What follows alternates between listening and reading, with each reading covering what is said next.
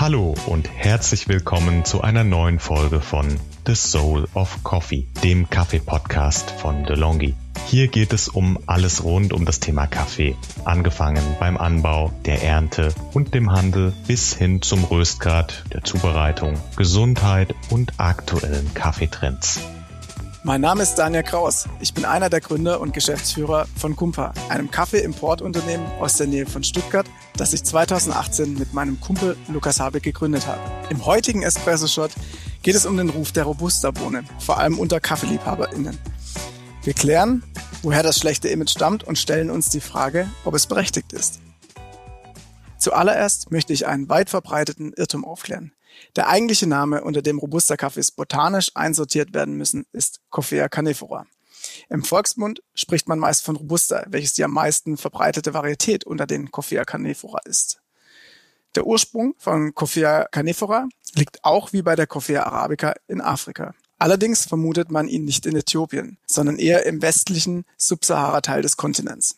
Am meisten angebaut wird er allerdings in Vietnam, was ein Überbleibsel der kommunistischen Partnerschaften Vietnams unter anderem mit der DDR ist.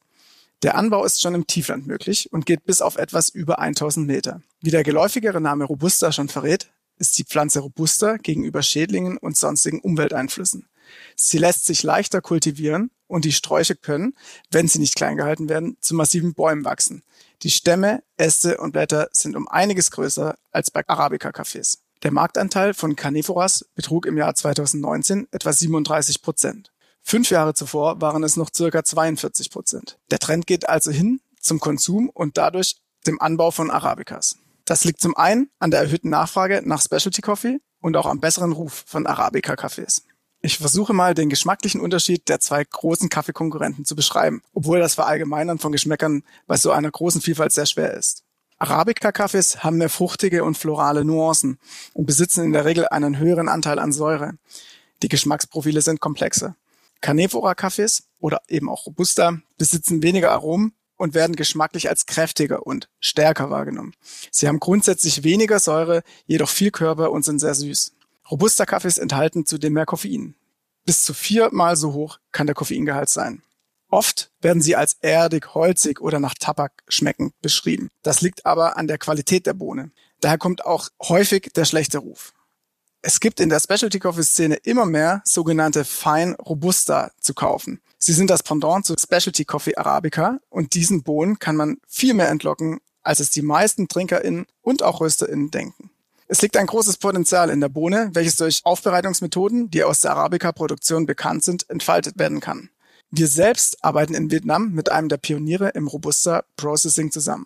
Er selektiert die Bohnen akribisch, fermentiert sie in den unterschiedlichsten Prozessen, von Natural über verschiedene Honeys und Washed ist alles möglich.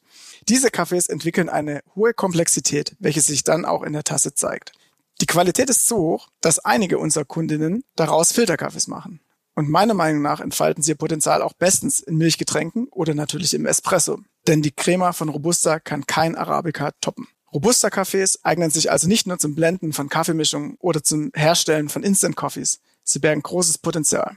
Auch aus klimatechnischer Sicht sind sie sehr spannend.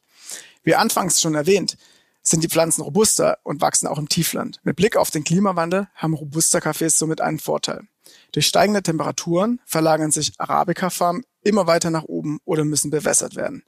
In Peru zum Beispiel gibt es brachliegende Landwirtschaftsflächen auf etwa 1000 Metern, wo eine wirtschaftliche Kultivierung von Arabica nicht mehr möglich ist. Diese Flächen können durch den Anbau von Canephora wieder belebt werden und ökonomisch sowie ökologisch intakt gebracht werden. Daran arbeiten wir mit Kumpa derzeit. Doch auch die Peruaner müssen wir manchmal noch davon überzeugen, dass der Ruf von Robusta oder Canephora schlechter ist als die Bohne selbst. Also gebt Robusta eine Chance. Ich hoffe, euch hat der kleine Exkurs rund um die unterschätzten Robusta-Bohnen genauso viel Spaß gemacht wie mir. Vielen Dank fürs Zuhören und bis bald. Euer Daniel von Kumpa. Unseren Podcast könnt ihr auf allen gängigen Podcast-Plattformen abrufen, abonnieren und bewerten. Wenn ihr Fragen oder Feedback für uns habt, dann schreibt gerne an podcast-delongi.de at delongigroup.com.